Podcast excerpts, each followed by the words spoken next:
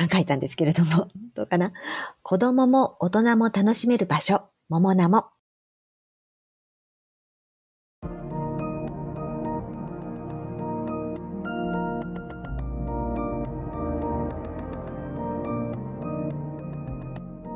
NPO 法人まちづくりエージェントサイドビーチシティのポッドキャスト番組 SB キャストです。この番組は様々なステージで地域活動、コミュニティ活動をされている皆様の活動を紹介、活動のきっかけや思いを伺うポッドキャスト番組です。進行を務めますのは、私、フリーランスとしてプログラミング、アプリ開発、講師、書籍出版などを行いながら、この NPO の理事を務める高道恵です。どうぞよろしくお願いいたします。それでは今回のゲストは、NPO 法人芸術の広場桃名も、川原美奈子さんでございます。川原さんどうぞよろしくお願いいたします。よろしくお願いします。よろしくお願いいたします。それではまず簡単にではございますが、自己紹介からお願いできますでしょうか。はい。はじめまして。NPO 法人芸術の広場桃名もで活動しております。川原美奈子と申します。私自身は株式会社ウリンコに在籍しており、そこで企画の立案や制作活動、また乳幼児とその保護者の皆さんを対象としたワークショップやお芝居の演出やパフォーマーとして舞台芸術に関わる仕事に25年くらい携わっています。ありがとうございます。乳幼児とその親の方に向けた演劇。はい。ありがとうございます。そういうような内容でのアプローチっていうのは非常に自分も初めて聞きました。はい。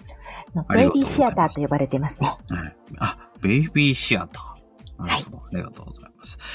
具体的にはどういうような形で何かこういうのやってますよとかあればお伺いできますでしょうか？あ、なるほど。あのー、桃ナモの活動ではないんですけれども、その、ウリンコの活動で、ベイビーシアター、〇〇という作品で演出をし、あの、パフォーマーとして出演もしております。ベイビーシアター、主に、例えばどういうようなものを出してますよとか、どういうような形で乳幼児とその親御さんに向けて何を演劇を行っているとか、その、あれば。あ、わかりました。と、対象がですね、私たちの作っているベイビーシアターは、0歳から24ヶ月の子さんとその保護者の方に向けての作品作りをしています。で、こう、どんな風に見るのかなっていう風に、あの、体験してくださる前は思うんですけども、あの、ベビーは、あの、もう年々、年々からですね、24ヶ月だとちょっと立って歩きたくなるような、もうこの人生の中で一番発達が早い時期なんですね。そこを、あの、お母さんたちも一緒に寝転んで、あの、私たちのパフォーマンスを見たり、あとは生の音楽、ピアノを使いますので、あの、ピアノの音色を一緒に聴いたりしながら、こう、20分間のパフォーマンスと、その後に同じだけ出てきた道具や布や、あの、などで一緒に遊ぶという時間を設けて、20、40分くらいですね。その空間で、あの、自由に、子供たちはもう何しても OK の空間なんです。歩いてもいいし、喋ってもいいし、泣いてもいいし、で、お母さんたちも立ってもいいし、あの、あい泣いちゃった赤ちゃんは、こう、あやしながら、歩きながら見てもいいし、っていう形で、その子供たちが本当に自由にできる空間づくりをしながら、安心安全の中でお芝居を楽しむというような作品です。はい。ありがとうございます。自由にできる空間づくり。そうですね。うん。そして子供たちの五感を全部刺激するというような作品です。そうですね。そうです。いろんな、本当に五感を刺激するもの。はい、確かにそうですね。そういうそう言われると一つ、あの、そのような活動をしているよというような方のお話もお伺いしたことはありますかね？はい。あの、あちらの方はどちらかというと音楽がメインっていう形なので、またあの、ベイビーシアターという方のとはまたちょっと違う感じなのかなというふうに思いますけども。そうですね。もう、あの、でも言葉というのは、あの、擬音語？あのは使うんですけれども、その言語でストーリーがきっちりあるとかってことは全くないですね。うん、イマジネーションが広がる世界をこう一緒に楽しんでもらうっていう形です。はい。ありがとうございます。イマジネーションが広がる。はい。ことですよね。ありますね。ありがとうございます。なるほど、そうですね。やっぱりそういうようなものがあるというのは面白いですね。はい。ありがとうございます。はい。それでは、とですね、こちらの活動、いろんな活動を通して、こういうような活動をするようになった理由、お伺いできますでしょうか？今日はですね、ごめんなさい。あの、NPO 法人芸術の広場桃ナモでお呼びいただいているので、あ、はい、はい。とベビーシアターとは、またちょっとあそうですねそうですよね。そうですね、そうです。まあそちらの、いつの間にかそっちの話がメインになそごめんなさい。私の自己紹介が、あのーそちらの方が。すいません。えっ、と、ものの方として活動を、まあ、どのような形でやっているのかとか、ものもどういうふうな理由での活動をしているのかとか、数字の方をお伺いできればいいかなというふうに思いまして、はい。わかりました。ありがとうございます。と NPO 法人芸術の広場桃ナモというのはですね、2013年の設立から今年で9年目になります。活動の拠点は名古屋市名東区にあるウリンコ劇場というところを拠点にしています。活動はですね、3種類に分けられるかなというふうに思っています。NPO 桃ナモのこう主催事業。で、二つ目は、ウリンコ劇場のこう運営の受託事業。で、三つ目が、あの、本当に様々な企画のお手伝いという形で活動しています。主なものを具体的にお伝えするとですね、一つ目の桃ナモの主催事業っていうのは、桃ナモのメンバーからもうその時々に発案された企画を実施してきました。もう企画の種類は様々で、例えば、子供たちが自分の家から持ち寄ったおもちゃをポイントごとに分けて、他のおもちゃと交換する遊び、カイコバザールっていうのがあるんですけども、それを実施したり、あとは、名古屋環境大学さんとの共同で行われている講座で、イノコシの畑で綿を作ろうなどです。これは、休耕地や住宅街の中にある畑をお借りして、綿花の栽培や収穫をします。そして年度ごとにあの参加者の方を募り、その収穫した綿からこう、細く、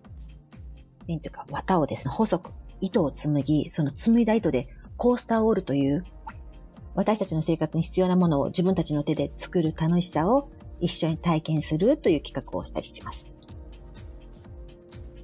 で、二つ目のウリンコ劇場の運営受託事業というのは、一つ目は、あの、みんなの発表会といって、これはあの、日頃の練習の成果や、密かな特技を披露する場を私たちが設け、みんなで発表して、みんなで褒め合うというコンセプトの企画です。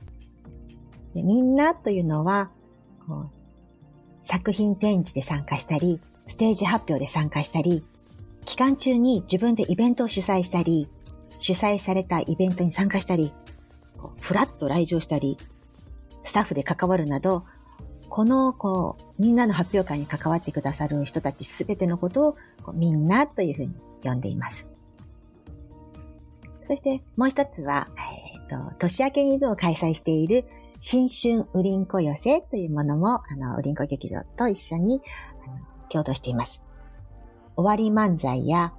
落語、マジックや紙芝居など、ウリンコ劇場で初笑いをという合言葉で、お正月気分の冷めないうちに、日本の伝統芸能を子供も大人も一緒に楽しんでいます。あもう一つ、こう、ジャンルというのか、が違うのは、あの、地域の高等学校の地球科学部の先生と生徒の皆さんが説明してくださる、街の小さなプラネタリウムというのも実施しています。劇場の中にこうちっちゃなプラネタリウムを作っていただいて、そこにこう大体10名くらいずつ入って、季節の星を眺めながら生徒の皆さんの解説を楽しむというようなイベントです。この企画の時だけは、ウリンコ劇場の屋上も開放していただいて、天体望遠鏡でその日見える星や月を楽しむというような形です。で、三つ目のボランティアや協力ということは、あの、本当にいろんな企画なんですけれども、例えば赤ちゃんから楽しめるコンサートや、夏祭りの当日のスタッフなどをしてきました。ざっと私たちの大まかな活動はこんな感じです。はありがとうございます。そうですね。おいろいろ本当にやってらっしゃいますよね。カヤコバザールから始まり、うんうんニーナの発表会、グリンコ寄せなど、本当にいろいろやられてて、こちらの方も改めて、ホームページの方でも確認をさせていただいてますけど、それでもすごく、色とりどりの活動をされているな、っていうのは、はい。見させ。ていただきました。はい。はい。うんで、こういうような劇場を使った様々な取り組みをやってらっしゃるんですね。そうですね。はい。うん。こういう街の学生さんとも関わってとか、あとははい自分たちで何かをやって、えー何かものを作ろうというようなイベントもやったり、寄せのイベントもやったりとか、本当にいろいろなタイプのものを開催されているので、すごい面白いなと思ったんですけども、こういうような理活動をするようになった理由、改めてお伺いできますでしょうか？はい。とですね、ブリンコ劇場がですね、地域の様々な方が集う場所になりたいな、地域の文化を支える芸術の広場になったらいいなという、えっと、思い、そして市民の皆さんと一緒にこう活動をしたいなという形で、この活動は始まって発足しました。もともとウリンコ劇場は1986年、今から36年くらい前にですね、1000名以上の、こう、皆様のご支援を受けて設立された民立民営の劇場なんですね。大人が100人も入れば、こう、満席に見えてしまう小さな劇場なんです。で、この、ウリンコ劇場は、それ、50年くらい前に設立された、1973年に設立された、劇団ウリンコの活動の拠点でもあるんです。なので、こう、劇団ウリンコとウリンコ劇場が、こう、車輪のように、こう、一緒に走っていたんですね。で、人材も、劇団の活動、劇場の活動、劇団劇場とこう、必要な時に必要な場所にっていう形で、こう、みんなが走っていくっていう形だったんですが、だんだんこう、劇団ウリンコの公演の活動の幅が広がってきたんです。この50年の間に。そして、こう、ウリンコ劇場の主催の企画が、こう、企画や地域の方々に向けての発信が、こう、少し少なくなってしまったんですね。で、私はこう、36年前の設立時にはいなかったんですけれども、ちょうどこう企画が少なくなった頃に、劇場の担当になったんです。そし、て、うんうん。で、私は、まあ、なんか、ウリンコ劇場をもっと有効活用したいな、という思いで、当時の劇場担当だった先輩方や、あの、ウリンコにスタッフで関わってくださいって言った外部の方、あとは、劇団ウリンコをサポートするよと言ってくださっていた地域の方々などと協力して、ウリンコとは別に NPO 法人芸術の広場ももなもというものを立ち上げて、活動をスタートさせました。あ、なるほど。ありがとうございます。じゃあ、あの、ウリンコ劇場というものがあって、その上に、いろいろな地域の人たち、いろんな場所、いろんな人で活動している人たちを集めて、何かできる団体として、ももなもができたという形なんそのでしょう通りです。はい。なるほど。ありがとうございます。はい。本当にいろいろな、確かに本当にいろいろな、あの、うん先ほどお話を伺った通りでも、本当にいろいろな形の活動がある中、うんそういうの活動をやるための、特に、あウリンコ劇場の中の、えー団体だけではなく、それ以外の人と関わるための場所ですね。そうですね。はい。はい。ありがとうございます。主にこのような活動で対象としている人とか、かんえ変えたい人、何か関わってみたいなというような人いらっしゃったらこちらをお伺いできますでしょうか？はい。と、桃ナモという名前がですね、子供も大人もの、こう、桃とナモを取ってつけたんですね。なので名前の通り、こう、子供も大人ものすべての人が対象かなというふうに思っております。企画によっては、大人向きだよ、子供向きだよっていう場合もありますが、基本的には誰でも参加できる企画作りを目指しています。また、あの、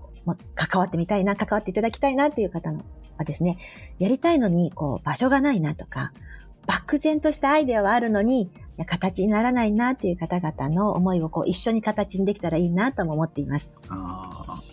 そうですね。いいですね。誰でもが参加できる企画、あるいはまた企画作りはできるんだけども場所がないなというような人たちに向けた場所ということで。それはすごくいいですよね。やっぱり表現したいけれども、まあ場所がなかったり、まあ具体的な、こっから先のアイデアが浮かばないとかであったりようなことは結構あると思いますので、やっぱそういう時の場としてあるっていうのはすごくいいですね。はい。はい、ありがとうございます。またこのモーナモというネーミングについても、自分ここを見ておっと思ったところの一つなんですよね。やっぱり、あの、子供も大人もという、このロゴもそうですけれども、こういう、その最後のもとなをつけ、つなげて、桃なもという名前をつけていくと。この名前の付け方がすごい面白いなというふうに思って見ていました。ありがとうございます。はい。この名前に至った何かきっかけとか何かあったりするんでしょうか？うん、そうですね。名前って本当にこう、どうしたらいいかなっていうアイデア出しをたくさんの名前出したんですけれども、うん、やっぱりこう、私たちが迎えたい人たちのことを思いが描いたときに、もちろん子供も大人も、いろんなハンディもあるもなしも全て含めてっていうことを考えたときに、シンプルに子供も大人もかなっていうことと、うん、ビジュの中にあのデザイナーもいたりしながら、あの、こうビジュアルを考えたときに、あ、ももとなもここいいんじゃないっていう形で。でも最初ね、とても言いづらいって言って、初めに、こう、みんな、ももなもって言いづらいなーっていうのがあの、メンバー以外と言いますか から声が出たりしました。そうですね。まあ、あの、はっきりと名前で喋るっていうような時には少し戸惑いを感じることはありますけれども、でも、なんとなく慣れてくるとすごく、五感としてもすごくいいなという感じがします。はい。ありがとうございます。やっぱこういうような名前、すごく本当にいろいろな名前が出されたということですけれども、すごくいい形にまとまったなっていうようなところですね。はい。ありがとうございます。それでは続きましてですけれども、こちらいろいろな活動を通していて、特にこれは課題だなというふうに感じていること何かございますでしょうか？うんなるほど。とですね、最近になって活動や企画を提案したり、リードしていく人材の不足というのが課題なのかなっていうように思い始めました。うんうん、あの、設立してから今までは、こうひたすらにこう目の前に出てきた企画や提案してくださった企画にこう向き合ってきたんですね。で、助成金や補助金の獲得にもこう注力してきて、今までこう走ってきたんです。そうすると、気がつくと、限られたこう人や時間、限られた財源の中でこう企画を進めていくということになって、こうそれを成立させていったりとか、こう進めていくっていう時には、あの心と体が疲れてしまったかなっていうメンバーもいます。それが、またあのコロナになって、コロナ禍でこう企画そのものが立案できなかったり、思い通りに進まなかったっていう日々が続き、今までのリズムが大きく崩れたというのが現状の課題でもあります。うん、以上です。はい。ありがとうございます。そうですね。はい、ありがとうございます。リードしていく人の不足というのと、あともう一つが、やはり今までのリズムがコロナ禍によって崩れてしまったというところなんですね。はい、はいそうですね。やはり、リードしていく人の不足というのは、本当に他のいろいろな団体でもすごく課題として上がってくるものなのかなというふうに思うんですけども、やはり既存の活動に関わっていくっていうのとまた違った難しさっていうのがありますので、やっぱりなかなかリードをしていけるっていうような人って、なかなか手を挙げてくれる人が少ない問題になってくるのかなというのは思いますね。また、もう一つは本当に、コロナ禍によってリズムが変わったというような人は、本当にすごく多いなっていうふうに思います。やはり、何らかの形で、あの、こういう風にすれば活動ができるって、こういう風にすれば、人としては面白いことができるっていうふうなことを見つけて活動してらっしゃる方も非常に多いですけれども、やっぱり何かの形で全く行動の仕方を、活動の仕方を変えなければいけなくなったっていうのは、どこも同じですよね。はい。本当にその通りです。ありがとうございます。本当に。ちなみに、あの、こちらですけれども、はい。桃生として何かどういう風な対策をしていければいいな、どういう風に取り組んでいければいいな、など、あればこちらをお伺いできますでしょうか？はい。あの、私たち間もなく10年目になるんです。で、このコロナになったことも含めて、こう、この現状を、まあ、良い機会と捉えようというふうに、こう話し始めているんです。今までの私たちの活動を振り返って、次に進む道をこう考え始めようっていうことを、あの、ディスカッションし始めました。まだ話し合いは始まったばかりで、方向性は出てないんですけれども、きっと新しい可能性を見つけられるのではないかなというふうに今思っています。ありがとうございます。そうですね。うん良い機会と捉えて、まあ、いろいろな話し合いを行っていく。そうはい。ですね。実際、やはり、あのこれで確かにできなくなったこと、やりづらくなったことっていうのは非常にいっぱいあるとは思いますけれども、はい。ただ一方、やれるようになったこと、新しくこれは面白いんじゃないかっていうふうにできるようになる可能性が出てきたことっていうのもいっぱいあると思いますので。なのでそういうようなものを改めて見つめてみるっていうのははい。一つうん手だろうなっていうふうに思います。はい。そうですね。はい。実際そうですね。先日インタビューをした団体ですと、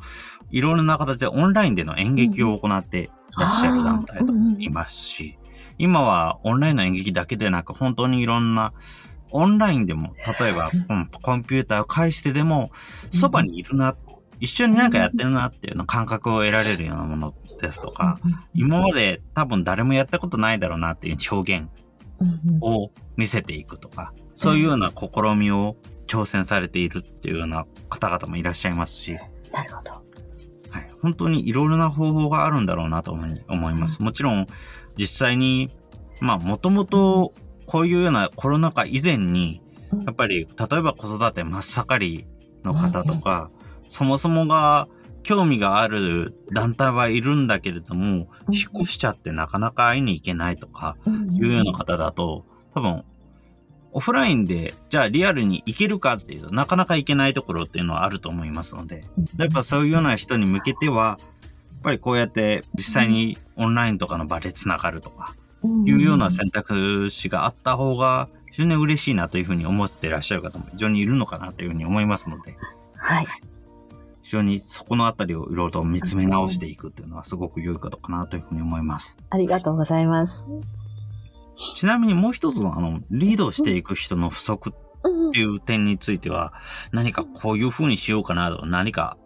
あったりしますでしょうか？はい。あのー課題にも、あ課題には挙げたんですけれども、こう、桃ナモ自体がですね、こう、今その場所にいる人が、今その時したいことからがスタート地点として考えているので、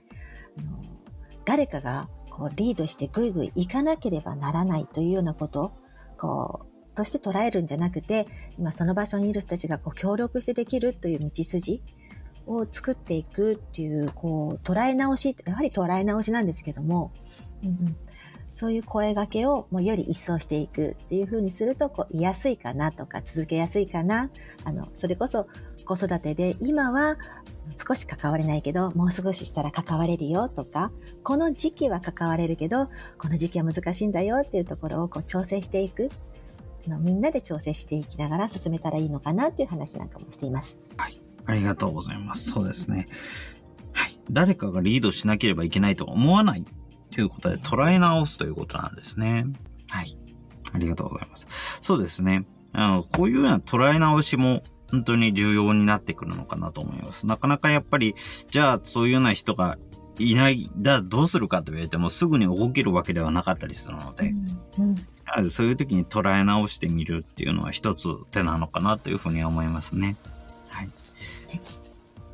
また、あの、やっぱりそういうような時に何か思いついたこと、やりたいことがあった時に、動きやすいための材料があれば、すごく動きやすくなるのかな、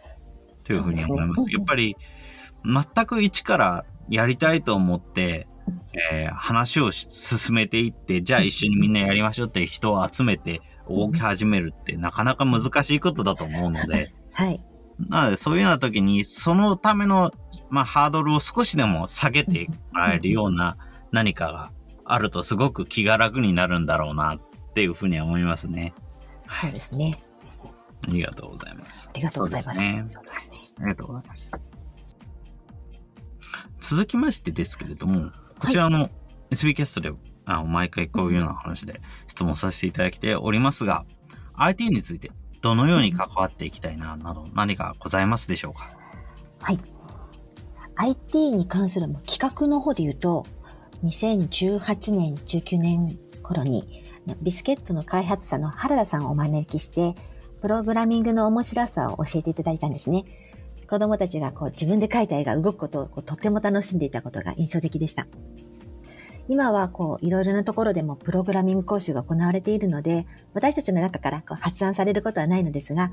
これからも私たちの活動の目的と合う企画があれば、IT を使った企画にも挑戦していきたいなと思っています。と運営面では、情報の共有だったり、情報発信のツールとして IT をこう活用していきたいと思っています。はい。ありがとうございます。そうですね。ありがとうございます。運営として情報共有ツールとして、あとは様々な企画としても取り込んでいきたいということなんですね。はい。ありがとうございます。そうですね。ビスケットのワークショップ、実際にやられたということで、はい。自分もそういうようなビスケット自体もそうですし、それに近いもののワークショップというのも関わって、えー見たことがありますけれども、やっぱりそういうようなものから、あのプログラミングとかそういうものに対する興味を持ってもらうっていうのは非常に良いことかなっていうふうに思いますし、ビスケットもそうですけども、プログラミングって子供だけが知っていればいいかっていうとそういうわけではなかったりするので、はい。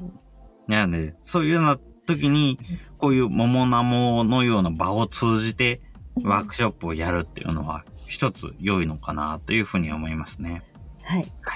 ありがとうございまあすり。がとうございます。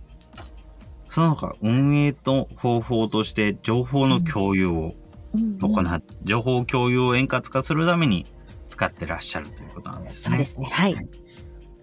実際、例えばどういうような方法で使っているなどありますか？運営メンバーは Facebook をですね、こう活用したり、えっ、と、こう、情報共有の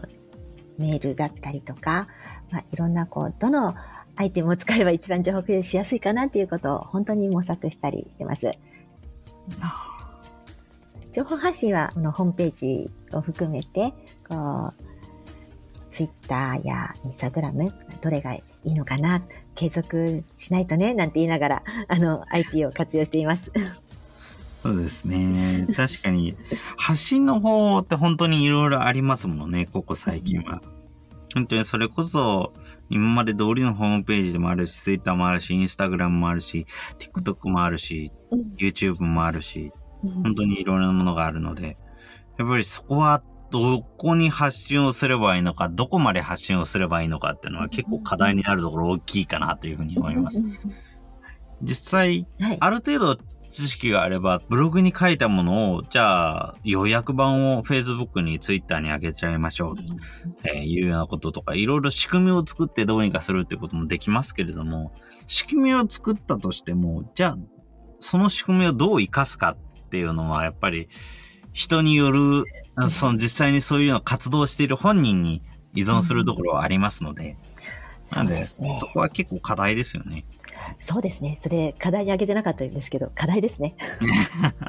そうですね。はい、ただ、あの、やはり演劇、えー演劇とかこういうような美美術系の美術に関することとかは本当にインスタグラムとか、あとはそうですね、TikTok みたいな短い動画なんかもすごく見られると存在感をすごく感じられる。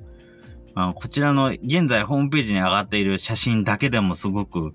あこういうことやってるんだな、すごい元気に活発にやってるんだなっていうのが伝わってきますので、やっぱりそういうようなところで情報が見えると、すごい、今いろんなところでどういうことをやっているのか、どんな活発な活動が行われているのかっていうのが分かっていいですよね。ありがとうございます。あの、今回お話しいただいて、あの、他の団体様のいろんなホームページを拝見したり、お話をこう伺ったりしながら、あ私たちもこう、より頑張りたいなというような思いが出てきました。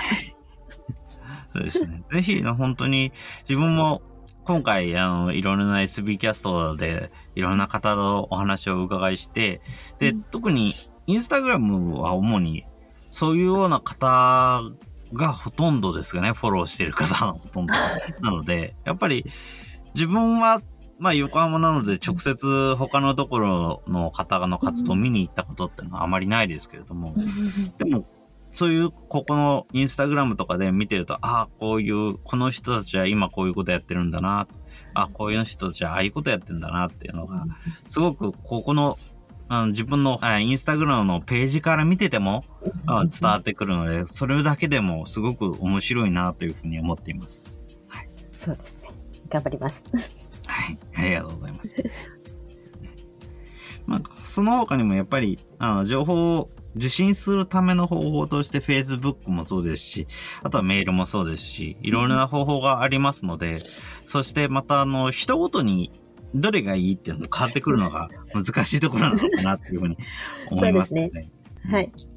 実際あの、サイドビーチシティの方でも結構迷っているところっていうのもありまして、やっぱり人によって自分たちの、うんえー、内部の管理ツール、えー、マイクロソフトチームズで大丈夫っていうような人もいるし、ちょっとそれだとあんまりうまくできないですよっていうような人もいるので、あその時その時に、あ、この人はチームズでいいかな、この人は Facebook の方がいいかな、この人はメールの方がいいかな、この人は電話かなとかそういうのをいろいろと組み替えてやらなければいけないところありますね。そうですね。本当に、もうまさに。このあたりはなかなかこういうようなグループを運営する。特に NPO として IT との関わり方についてもいろいろな段階で好みがあるっていうような人を一緒に関わって活動するっていう中だと、やはりそこは他の企業さんよりも複雑になりやすいところはあるなというような感覚はありますね。そうですね。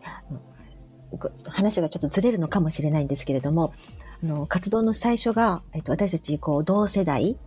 でスタートしたんですけれども、やっぱり活動を継続するには、やっぱり先輩方のお力も借りなければいけないって、世代を超えてお声掛けをしていくことになったんです。その時に、こう、IT を使っての情報共有っていうのに、あの、より壁に当たるというか、っていうことを、あの、経験して、今でも先輩たちの方が、こう、意欲的に、私たちの方に歩み寄ってくださっているという感じです。うん、ああ、なるほど。でもそこはすごくいいですね。やはり世代を超えて見える何かの問題、壁というようなものが見えてくるかもしれませんけど、それを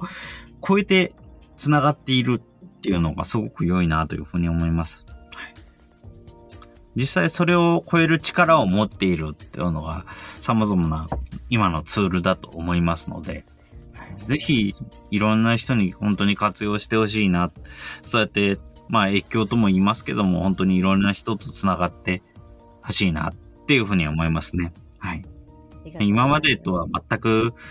できない、あ、こんな表現あったんだと、こんなやり方あったんだっての見つかってくることもあると思いますので。そうですね。はい、学んでいきます。はい。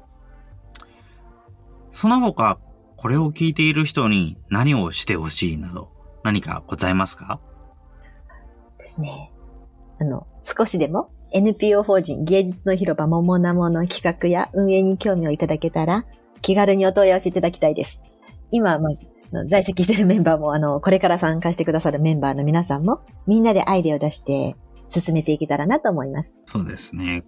こちら基本的に、まあ、こちらの活動の拠点が愛知、名古屋という形になりますけれども、はい。基本的にはやっぱり名古屋周辺の人たちでっていう形になりますよね。そうですね。そうやってスタートしている段階ではあります。うん、はい。そうですね。ありがとうございます。以前、こちらの SB キャスの方で声をかけてお話を伺ったところで、コミュニティカフェカカポさんがございました。カカポさんカカポさんの名前がこちらの方に乗っかっているので、ちょっとびっくりしたところもありまして。そうなんですね。カカポさんは今回、はい、みんなの発表会で一緒にこう取り組みをしていただいたんです。ああ。そうなんです。あの、各国さんの、こう、利用者さんと職員さんとで、こう、もう全盲の方のピアニストの方をお呼びして、ピアノコンサートを開催していただいたり、利用者さんのこう寸劇をあの発表していただいたりとかして、あの一緒にあの共同してもらいました。ありがとうございます。そうですか。おみんなの発表会でピアノコンサートや寸劇などの開催をされたのですね。はい。そうですね。カカポの皆さんも本当にアクティブさを持ってらっしゃる方で、本当においろいろお話はさせていただきましたけれども、もうそういうようなところで繋がっていってるっていうのはすごくいいなというふうに思います。はい。今、代表が本当にカカポに関わって、あの、支援活動をしているんです、うちは。あ、そうなんですか。そうなんです。はい。うんですね。いろんな団体が関わっていく、繋がっていくっていう形を見られるのはすごく自分としても、なお話を聞いていてもすごい嬉しいし楽しみですね。はい、私もです。ありがとうございます。ありがとうございます。今回お話をするにあたって、えーこちらの内容等を調べていて、すごくびっくりしたところではありますね。はい。あ、こういう、ここでカカポさんと繋がってるんだなっていうところで。ねありがとうございます。こういうようなつながりが、いろんな団体同士であるとなると、すごく良いかなというふうに思います。はい。本当に思います。あの、本当ご縁の中でっていう形で、私たちも継続できたらなと思います。はい。ありがとうございます。ちなみに今後、インターネットで NPO 法人芸術の広場桃ナモの活動を知るにはどのようにすればよろしいでしょうか？はい。私たちは、あの、ご覧いただいているホームページと、あの、Facebook を運用しておりますので、そちらでぜひ、あの、情報を、あの、拾っていただけたらなというふうに思っております。はい。ありがとうございます。ホームページまたは Facebook で。はい。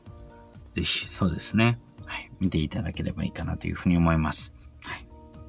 それでは、最後になりましたけれども、NPO 法人芸術の広場桃ナモの活動のキーワード、お伺いできますでしょうか？考えたんですけれども、どうかな？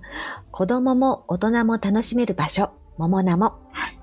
どうでしょうか？子供も大人も楽しめる場所もモナも。はいはい。そうですね。ありがとうございます。そうですね。こういうような子供も大人も楽しめる場所。だからこそ集まれるし、だからこそそこでつなあの交流が生まれるし、っていうところですよね。はい。やっぱりそういうような交流、多世代の交流が生まれることによって、芸術と直接関係ないところもつながっていったり、意見交流が生まれていったりするということもあると思いますので、はい。本当にその通りです。そういうような交流はどんどん生まれていってほしいですね。はい。ありがとうございます。はい、最後、その他何かこれは言っておきたいとか、何か言わされたなとか、そういうようなこと何かございますか？丈夫かな大丈夫ですかね。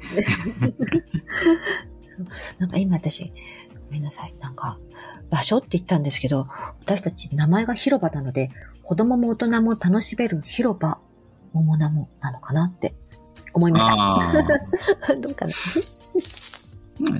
そうですね。名前の響きとしては子供も大人も楽しめる場所ってすごく良いと思いますので、わかりました。じゃあそれで。どちらでも大丈夫かなと思います。はい。じゃあ、お願いします。そ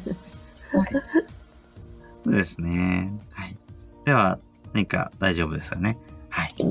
ありがとうございます。そうですね。はい。それでは、今回のゲストは、子供も大人も楽しめる場所、えー NPO 法人芸術の広場桃名も、川原美奈子さんでございました。川原さんどうもありがとうございました。ありがとうございました。ありがとうございました。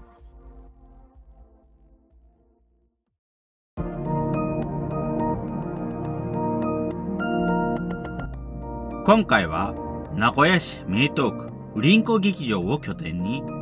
子供も大人も楽しめる様々な演劇を企画展開する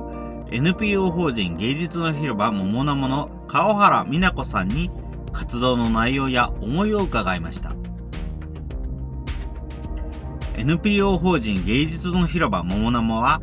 ウリンコ劇場を拠点に2013年から活動する団体。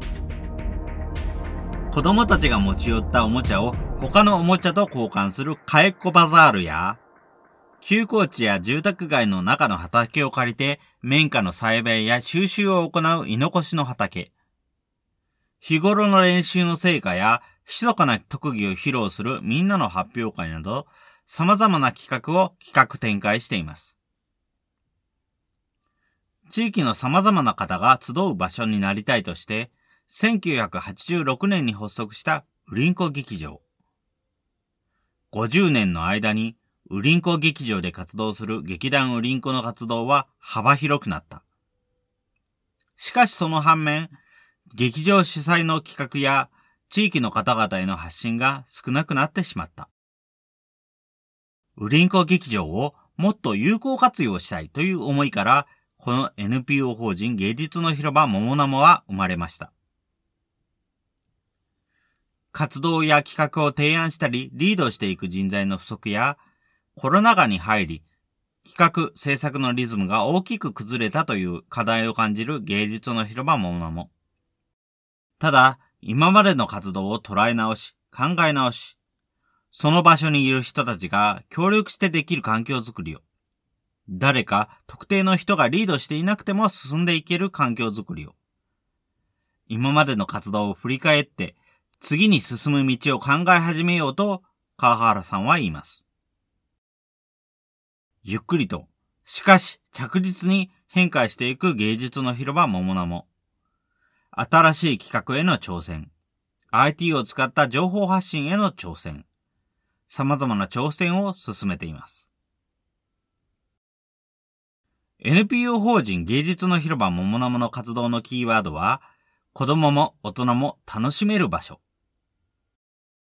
場所がないなとか、漠然としたアイデアはあるけど形にならないなという方々の思いを一緒に形にしたい。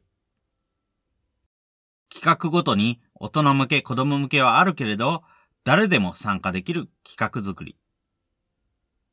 在籍しているメンバーや、これから参加してくれるメンバーの皆さんを集めて、NPO 法人芸術の広場桃の間は進んでいきます。桃のの企画や運営に興味のある方、何かやってみたいものがあるという方、NPO 法人芸術の広場桃の間に関わってみませんか？このポッドキャストの感想は、Twitter や Facebook などで受け付けています。ハッシュタグ sbcast045 アルファベットで sbcast 数字の045こちらのハッシュタグをつけて投稿いただけると幸いです。それらが使えないという方は、まちづくりエージェントサイドビーチシティサイトのお問い合わせフォームなどからご連絡ください。また、SB キャストでは、継続のための寄付受付を行っています。毎月1000円の月額サポートの内容となります。特典などご興味ご関心のある方は、ぜひ寄付サイトをご確認ください。今後もこの番組では様々なステージで地域活動、コミュニティ活動をされている皆様の活動を紹介していきたいと思います。それぞれの視聴環境にて、ポッドキャストの購読ないし、チャンネル登録などをして次をお待ちいただければと思います。それでは、今回の SB キャストを終了します。お聴きいただきましてありがとうございました。